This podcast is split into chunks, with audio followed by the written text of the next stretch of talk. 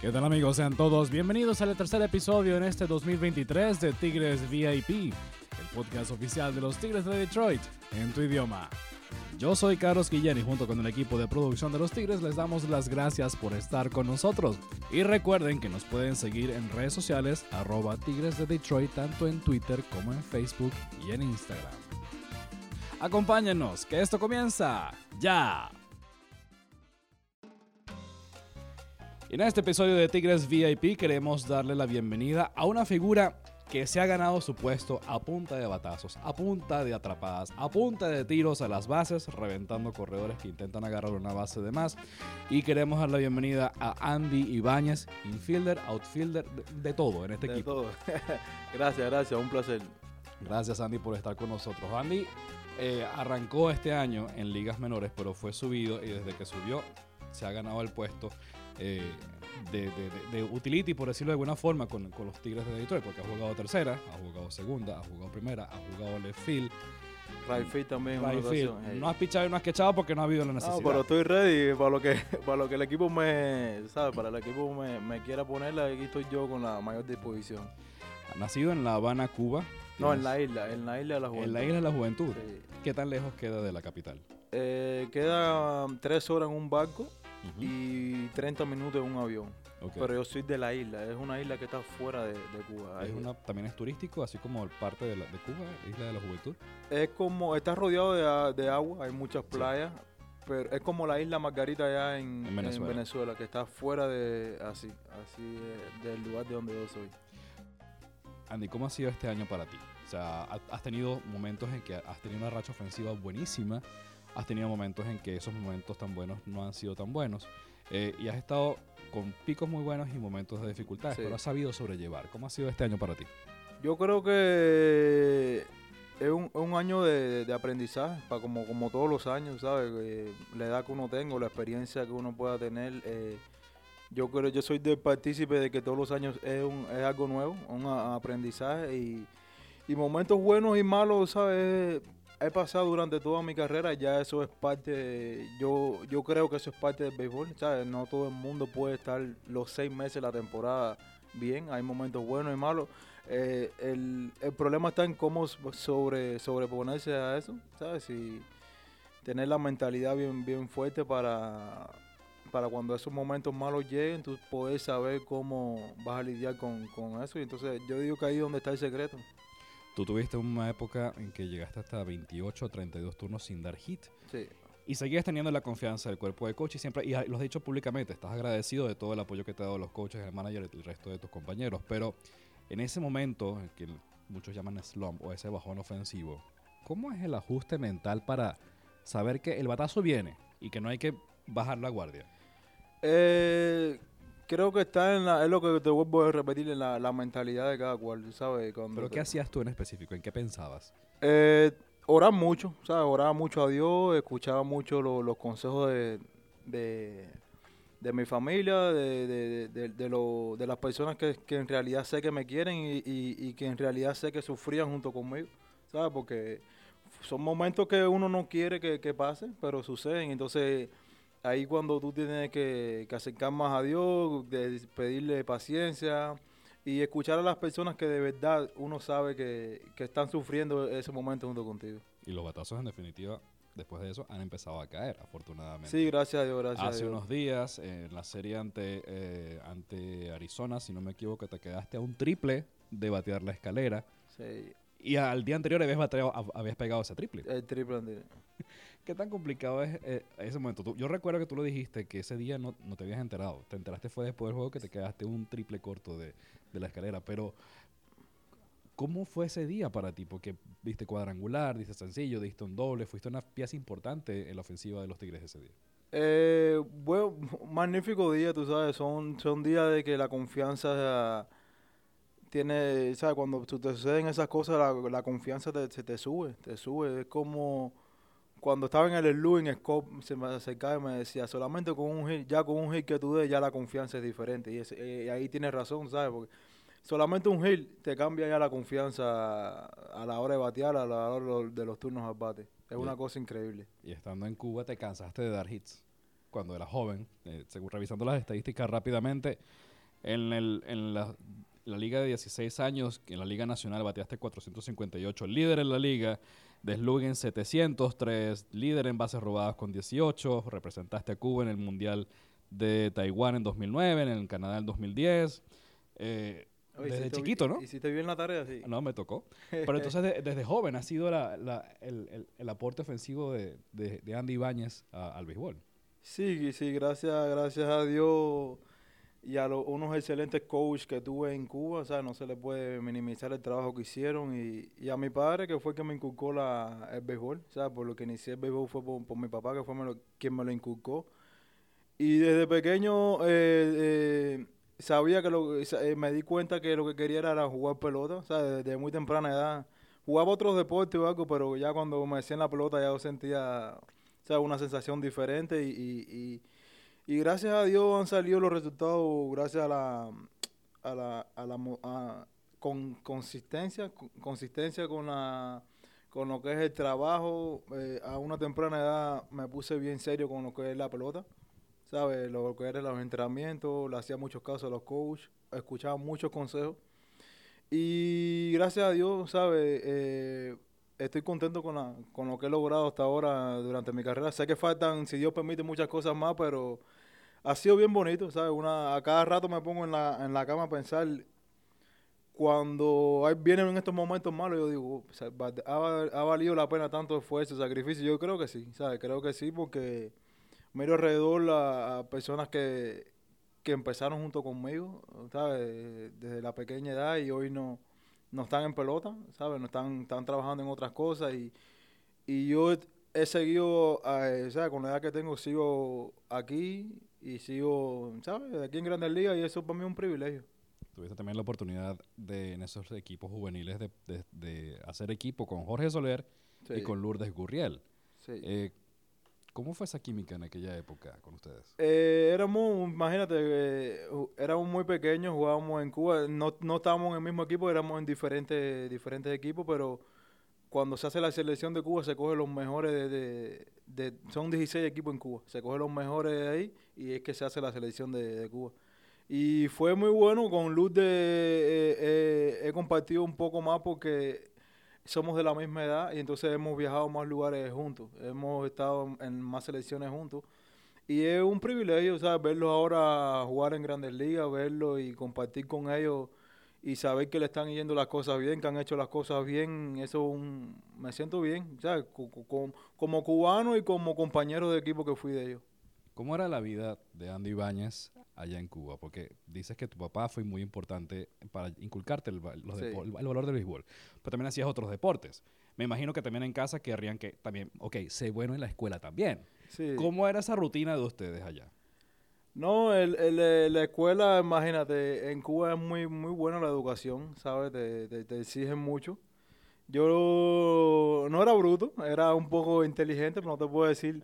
Pero siempre me di cuenta que lo que quería era jugar pelota, ¿sabes? No, cuando yo iba a los estudios, me gradué de 12 grados, después me gradué de técnico medio de, de cultura física, ¿sabes? Estudié. Pero lo que yo quería era la pelota, ¿sabes? Yo iba a la escuela porque y además en la escuela de deporte que yo existía, que yo en la mañana era la escuela, era, era las clases y en la tarde el, el béisbol. O sea, que era obligado que tenía que ir a la escuela, no podía... Y, y gracias a Dios me tocó un profesor de pelota, Wilfredo Lorenzo se llama, que era muy exigente con eso, con, la, con las clases. O sea, era, nos ayudó bastante, porque era, él era muy exigente con la clase. Si estaba mal en la clase, como que no, no podías practicar, y entonces eso no- nos dolía porque lo que queríamos era practicar y jugar pelota. ¿Qué tipo de música? Vamos atrás, regresar. Estamos en Sí. casa todavía. ¿Qué tipo de música sonaba en la casa en las tardes o en las noches? En, en mi casa, mi mamá era eh, limpiando con Marco Antonio Solís, la- todas las músicas del ayer, eh, Rudy La Escala, con esas cosas mi, mi, mi mamá limpiaba la casa y yo me, me las aprendía y mi papá eh, escuchaba mucha salsa, salsa cubana y eso le, le, le gustaba a mi papá. ¿Tú bailas salsa? ¿Sí? ¿Así? ¿Cómo es? Mucha gente me ha dicho, yo aprendí a bailar salsa eh, puertorriqueña o al estilo puertorriqueño, quizás se puede decir de alguna manera. Pero me dicen que el, el bailar salsa al estilo cubano es completamente diferente. ¿Cómo es eso? Es un poco, es un poco diferente, tú sabes, un poco más, más suave. Yo he visto la salsa de otros países, y la, la dominicana también, pero la, la, la cubana es un poco más, más suave, una salsa más suave. Y ahora, el, yo cuando entro al Clubhouse, siempre te veo con los audífonos puestos, quizás escuchando música. ¿Qué está en tu playlist? ¿Qué está en tu teléfono para, para escuchar música antes de cada juego? Lo, lo que escucho son prédicas, prédicas cristianas y escucho cu- muchas cosas de, de motivación personal. O sea, me encantan la, la- la- las personas que hablan de motivación personal, de cómo uno ser mejor persona o de superación. O sea, me encantan esas cosas porque me mantienen la mente motivado y enfocado en lo, que- en lo que en lo que quiero hacer. No me gustan la que cuando entro, por ejemplo, al parqueo ya que sé que estoy aquí en eh, que voy, voy vengo para acá para el play, no me gusta como que las distracciones. O sea, no me gusta distraerme de lo que es el, el enfoque de la pelota y, y siempre trato de mantener la mente, ¿sabes? Eh, eh, oyendo prédica o cosas de, de motivación. Uno de los puntos que ha llamado la atención positivamente de ti es la manera en que te has amoldado a una característica de Jay Hinch, es utilizar jugadores en varias posiciones, la versatilidad. Sí. Como decíamos al principio, ha jugado primera, ha jugado right field, ha jugado left field, tercera base, segunda base. Eh, ¿Qué tan sencillo es hacer ese, ese ajuste? Porque yo entiendo que tú eres más tercera base que otra cosa, ¿cierto? Tercera y segunda, más tercera y segunda, sí. ¿Qué tan complicado es hacer los ajustes? Porque hoy estás en tercera, mañana estás en segunda, Sí. después estás en el haciendo unos tirazos espectaculares al plato. ¿Cómo es esa, cómo es esa mentalidad para ti? Eh, yo creo que cuando, desde que debuté en, en Texas, el, el equipo me, me, me utilizó de esa manera, tú sabes, de, de jugar varias posiciones. Yo creo que eso es lo que me ha mantenido y lo que me subió a, a Grandes Ligas. Entonces no puedo perder eso. Yo durante lo- el off-season con, mi- con el entrenador mío, Carlos, eh, allá en Miami entrenamos en todas las posiciones. O sea, yo siempre estoy... eh, disponible. Sea, yo siempre, yo soy del partícipe de que donde sea, para ahí voy a jugar. Lo que quiero es jugar, jugar pelota. Y entonces he sabido como que inter- interiorizar bien la función mía dentro del equipo y, y súper contento, ¿sabes? Yo siempre voy a estar disponible para, para lo que ellos me necesiten. Recuerdo, y lo comentábamos hace minutos, esa jugada, un tiro al plato para reventar al corredor que iba en pisicorra desde tercera en extra innings, con, que era, era la carrera de irse arriba para Atlanta. Sí. Un batazo hacia ti, bastante incómodo porque fue pegado a la raya y te acomodaste de alguna manera y lanzaste un tiro de un, de un bote al plato para hacer el out chiquitico, pero fue el out, es demostrando la ubicación, el brazo, la puntería Sí. eh, y el entrenamiento que ha dado resultados. ¿no? Claro, claro. Sí, yo, yo soy de. Yo soy del, del criterio de que si tú no entrenas, no te va a salir en la noche o, o- o en el juego. ¿Sabes? Tienes que entrenar las cosas. Y, y como te dije aquel día de la entrevista, eso lo estábamos entrenando durante la práctica de bateo. Entrenamos los tiros con, con Lombard. Estábamos entrenando la, la ubicación de los tiros y mira, en la noche salió, pero yo soy del partícipe de eso, que hay que entrenar y, y en los entrenamientos salen la- las cosas. Entiendo que también jugaste en el Caribe, jugaste en Colombia Sí. y en República Dominicana o fue Sí, solamente... en, en la Liga Invierno estuve en... ¿Cómo fue esa experiencia? Eh, fue buena, muy buena, porque en la Liga de Colombia jugué primero después de firmar, después de firmar con los Texas, pero que llevaba un año sin jugar pelota, nada más era solamente trayado. ¿Sabes? Preparándome para trayado, para trayado, Sí. trayado, y, no, y entonces ellos me dieron la oportunidad de ir un mes a, a jugar pelota en Colombia y, y una liga que me ayudó mucho porque me hizo eh, coger ritmo de, de, de béisbol, ¿sabes? Que no solamente era trayado, sino el ritmo de, de juego de béisbol y yo tengo que y estoy muy agradecido con él, con la, con la, la Liga de Colombia. De hecho, en Colombia bates de 370, 14 impulsadas, 8 dobles, 15 carreras anotadas. O sea, el, el despliegue ofensivo fue desde el principio entonces, de parte tuya.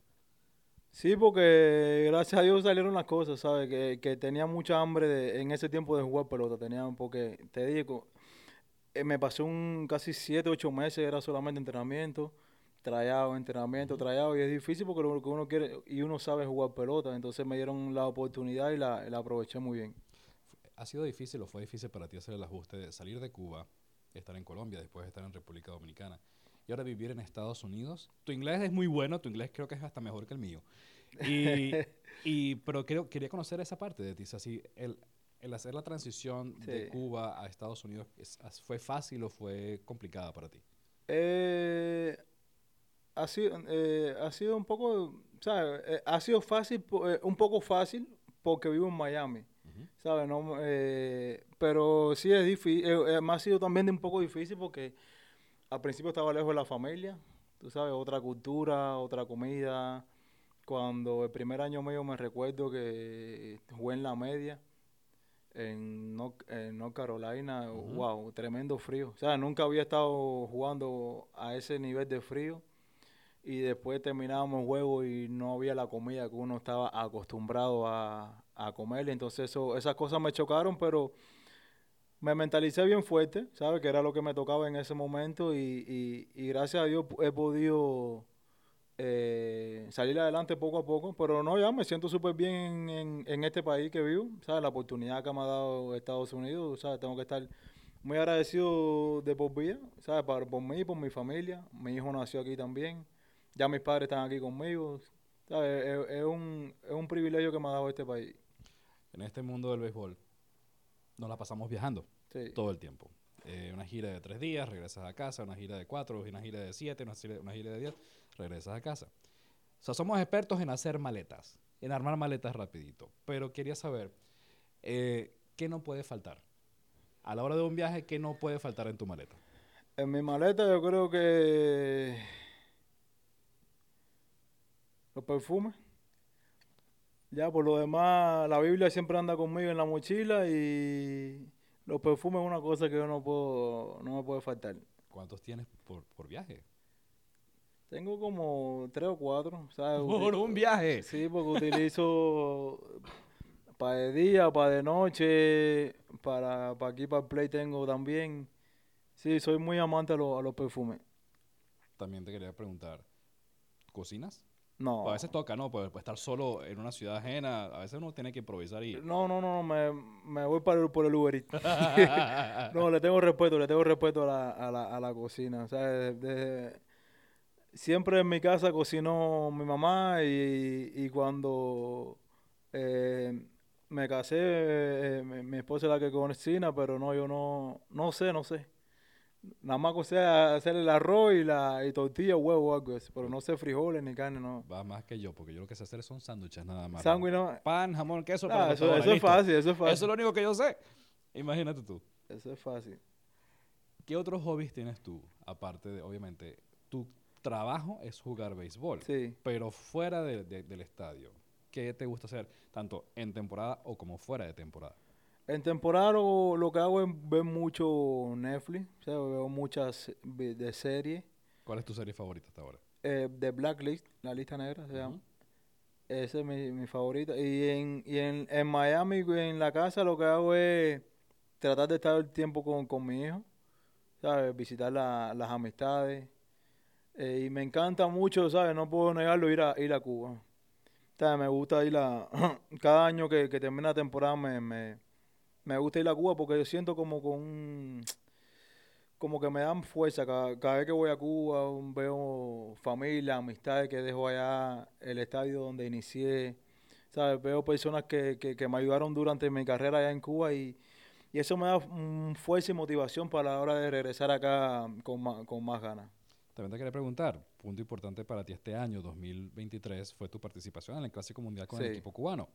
Cuéntanos de esa experiencia, cuéntanos ponerte la camiseta de Cuba nuevamente ya siendo jugador de grandes ligas. Para mí fue un, un privilegio. O sea, yo estuve en un clásico en el 2009, en el tercer clásico mundial. Todavía no había jugado acá, pero tener la experiencia que tengo ahora de poder jugar acá con, con grandes ligas, poder jugar con los mejores peloteros de, de todo el mundo, eh, me, me. Me, me gustó mucho volver a, a, vestir la camiseta de Cuba. Fue un, ¿cómo que se dice? Una, una noticia que no a mucho le agradó, pero yo sí, yo soy cubano yo, mi, mi papá siempre me, fue la primera persona que le pregunté y me apoyó y entonces obvié los otros criterios y mi papá me dijo sí y entonces eh, participé con la mayor disposición, eh, me fracturé un dedo allá y nada más pude jugar un solo juego aquí en Estados Unidos Y fue un privilegio porque se llenó el estadio de los Marlins. O sea, están de cubanos, muchos a favor, otros en contra, pero lo importante es que mi mamá y mi papá estaban ahí, me disfrutaron verme jugar. Eh, mi niño también me, me vio ver jugar y entonces me voy con esa satisfacción. ¿Tu mamá y tu papá han venido para Detroit a, verte? No, a? Detroit no han venido. Tienen esa deuda pendiente entonces. Sí, es que a mi papá eh, le tiene miedo a los aviones. No te creo. Sí, mi papá es una persona que como que no le gusta estar encerrado y él le tiene miedo a los aviones. Dice que son demasiadas horas para él. Si cuando estaba en tercia tampoco. Bueno, de, de Miami a Detroit manejando son como un día y medio. ¿Le puedes hacer swing a ese picheo? Andy, ¿algún mensaje que le quieras dar a la audiencia de Tigres VIP, tanto quienes nos escuchan en Detroit como en Michigan, como en cualquier parte del mundo? No, que gracias, gracias por, por, por escucharnos y que sigan apoyando el equipo. ¿sabes? Que, que el equipo va a seguir adelante, que todavía queda temporada y que, y que creo que, que sí, que podemos llegar a los playoffs. ¿Por qué no? Andy Ibáñez, infield, outfield y lo que usted quiera también de los Tigres de Detroit, acá en Tigres VIP.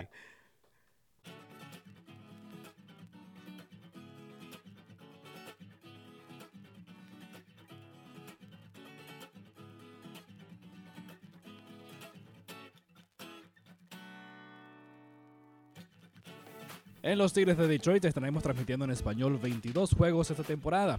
Al aire vamos a estar en los comentarios la periodista Mari Montes para los juegos en Florida, el exjugador Bárbaro Garbey en los juegos en Comerica Park y un servidor llevándole las incidencias picheo a picheo, toda la emoción de los Tigres de Detroit en cada uno de esos juegos. Usted nos puede sintonizar en las 1270 AM en Detroit, en la aplicación de Horas en el estado de Michigan y a través de la aplicación de Major League Baseball en cualquier parte del planeta en que se encuentre. Los próximos juegos que vamos a transmitir van a ser del 21 al 23 de julio contra los Padres de San Diego en Comerica Park, del 28 al 30 de julio en Miami ante los Marlins, el 5 de agosto el día de fiesta Tigres ante los Rays de Tampa, del 25 al 28 de agosto ante los Astros de Houston y la serie final de la temporada del 29 de septiembre al 1 de octubre ante los Guardianes de Cleveland.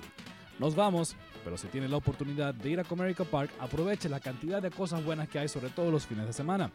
Party in the Park los viernes, los sábados souvenirs a los primeros 15.000 fanáticos que lleguen al estadio, los domingos los niños tienen muchas actividades para divertirse, así que aproveche. Gracias por acompañarnos, corran la voz, los Tigres de Detroit están aquí y en tu idioma. Yo soy Carlos Villén y junto con el equipo de producción de los Tigres los invitamos a que nos encontremos próximamente. Chau.